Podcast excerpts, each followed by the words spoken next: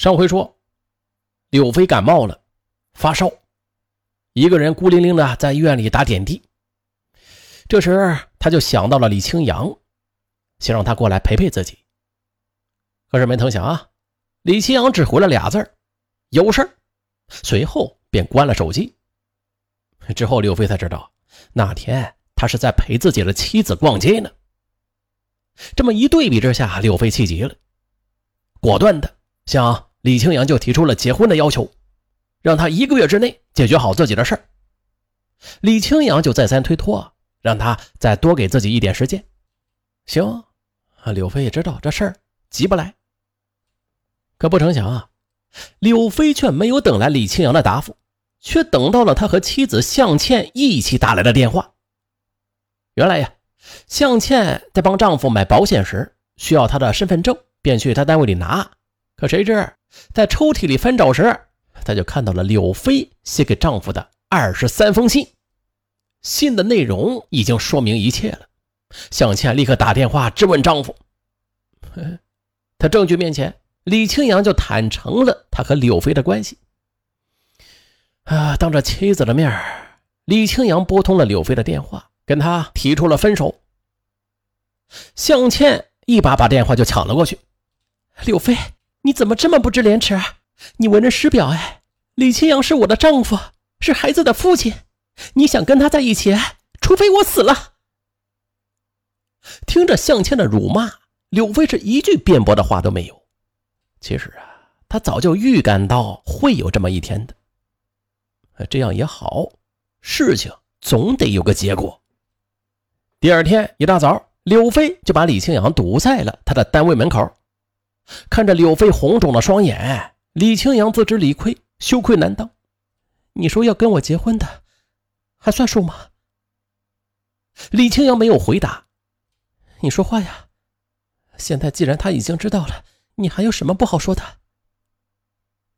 李清扬叹了口气：“柳飞，我们还是结束吧。”我不想伤害到两个家庭。事情都已经发生了，你又如何能抹去这些事儿？我就给你三天的考虑时间，要我还是要他？三天之后，李青阳没有给柳飞任何答复。柳飞来到李青阳的办公室，逼他做最后的选择。哎呦，这见同事来来往往的，不便说事情。李青阳就让柳飞先走，说等中午下了班再跟他好好的说。可是柳飞呀，却不愿意。李清阳到这时才发现，柳飞固执的有些可怕。柳飞那边晚上回到家之后啊，她再次向丈夫张伟提出了离婚。她表示可以净身出户，只要丈夫答应离婚就成。看着妻子决绝的眼神，张伟恨不得把李清阳给杀了。夺过妻子的手机，就拨通了李清阳的电话：“如果你是个男人。”你就出来把事情说清楚了，别当个缩头乌龟。李青阳也答应出来见面。六月十四日，张伟见到了李青阳，刚一见面，这两人就打了起来。只是李青阳当了多年警察，身手矫健，很快啊就占了上风。最后啊，两人不同程度的都挂了彩。柳飞赶到时，茶室老板正要报警呢。柳飞急忙赔偿了老板的损失啊，这才把事情给摆平了。又是坐下来，张伟瞪着李青阳，恨不得把他生吞活剥了。李青阳呢，他也自知有错在先，态度上很诚恳，当即保证啊跟柳飞断绝往来。张伟不信，让他把妻子啊向倩叫来，要他当着四个人的面让他立下保证。半个小时之后啊，向倩来了。见丈夫嘴角还有血迹，她是既心疼又伤心又气愤。李青阳看着妻子和柳飞，郑重地说：“以后啊，我保证不跟柳飞来往，我知道错了。”从那以后，李青阳果然没有再跟柳飞来往，两家相对又是过了一段平静的日子。对柳飞来说吧，丈夫是原谅了她，可是她和李青阳的事啊，就像是一道。看不见的墙竖在了他们中间，夫妻感情大不如前。每次吵架，丈夫偶然冒出一句话或是一个眼神都会让她如鲠在喉。就这样孤独无助的时候，他依然会想起李清扬，仍旧会写信给李清扬。但是每次写完信之后啊，柳飞都会把它放到信封里，锁进抽屉里，那是一封也没有寄出去。二零一一年八月中旬的一天，高中同学的儿子考上大学了，在摆喜宴，柳飞和李青阳都去了。这时离上次的风波已经过去一年了。两人再次相见，竟然不知道说什么了。见到柳飞清瘦了很多，李青阳的心里很怜惜。临别时啊，看着柳飞那孤单的身影，李青阳一时没忍住，就又追了上去。这次的相遇，柳飞和柳青阳旧情复燃。那既然李清扬心里有自己，那就必须要给自己一个交代了。可是每次柳飞提出结婚的要求啊，李清扬总是推脱，理由还是跟以前一样，这让柳飞气愤难当。二零一二年二月十四日情人节，李清扬找理由瞒骗了妻子，特意的出来跟柳飞约会。两人在凤台县三步粮站附近吃了点饭，之后啊，李清阳开着从朋友那里借来的白色本田车。带着柳飞来到凤台一中附近的一处河坝上，这么聊着天当晚下着小雨，路上的行人很少。柳飞让李清扬当着他的面给向倩打电话，向他提出离婚。李清扬自然不愿意。你老这么逼着我，有意思吗？什么有意思没意思的？你要是没想过跟我结婚，你就别来招惹我。口口声声说爱我，一方面又不跟你老婆摊牌，我算什么呀？见柳飞情绪激动，李青阳眉头紧皱。我心里有你还不行吗？不行，今天你必须给我个交代，否则明天我就去你们单位里把事给捅开，让你这个所长当不成。李青阳抓紧了柳飞的肩膀，让他冷静一下。不，我冷静不了了，这样的日子我一天也不想过了。挣扎当中，柳飞居然抓破了李清扬的脸。今天晚上。不跟你老婆摊牌，明天我就让你下台。说完，柳飞转身就要离开。站在雨中，李清扬不仅打了个寒战。柳飞一旦把事情闹大，自己什么都没有了。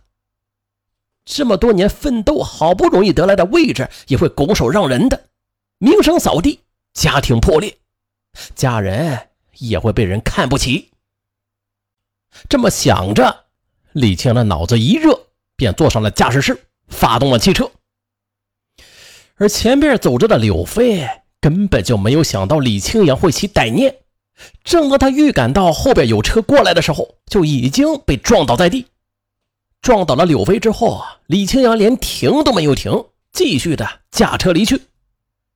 大约是过了十分钟之后啊，李青阳好像才反应过来，刚才自己撞人了。他把车开到了毛集派出所对面的加油站，坐在车里吸了根烟。这时，他接到领导打来的电话，让他出警。出警之后，他又开着车回家去了。回到家之后啊，已经是晚上十点钟了，妻子向倩还没有睡觉呢。哎，见丈夫的脸上挂了彩，忙问他是怎么回事啊？李清扬开始不说话。后来架不住妻子的再三询问，坦诚道：“我我把柳飞撞了。”这什么？丈夫不是跟柳飞断绝来往了吗？怎么还会把他给撞了呀？他一再逼我跟你离婚，否则就去我们单位里闹。我没有办法。啊！向倩听罢，一下子就跌坐在椅子上。半天之后，他才反应过来。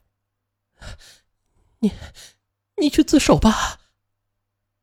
李清扬一下子跪在妻子面前：“老婆，你帮帮我，我不想坐牢。我知道，我知道我对不起你，可是你看在孩子的份上，你帮帮我吧。”向倩心软了，哭着拨通了弟弟向达的电话。向达是凤台一家电器商城的老总。听说姐夫和姐姐吵架了，立即开车啊赶到了姐姐家。进门之后，向倩向弟弟就说明了一切，希望他能帮着想想办法。向达问姐夫：“姐夫，柳飞现在人呢？他可能还在那个河坝上。”随后，他让姐夫跟他一起去看看。可是，两人开车来到河坝上之后啊，这河坝上却空空如也，什么痕迹都没有。哎，难道柳飞没事自己回家了？李青阳这么乐观的想着，随后二人就返回了李青阳的家。回到家之后，李青阳再次的向二人叮嘱：“只要是别人问起来呀，你就说我跟你姐吵架了，然后找你喝酒了。”向倩和向达就答应了。只是李青阳不知道的是，柳飞他并没有自己回家，而是被人拉到了医院里。当晚。那是一名货车司机在河坝上就发现了柳飞，立刻报了警。等交警赶来，将柳飞送到凤台县人民医院之后，柳飞就已经停止了呼吸。后经法医鉴定，柳飞系多器官复合性损伤而死亡的。警方很快通过电话清单就锁定了李青阳，开始着手调查他和柳飞之间的事最终啊。他是挨不过强大的心理压力。二零一二年三月二日，向倩主动投案自首。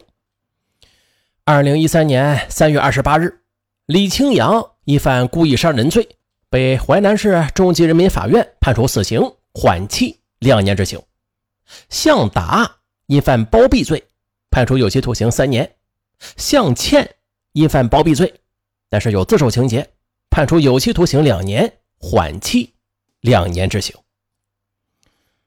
哎，最后给大家留个题吧，就是这婚外情被发现之后，为什么女人总想跟自己的丈夫离婚，而男人却恰恰相反，总是想得到老婆的原谅，回归家庭啊？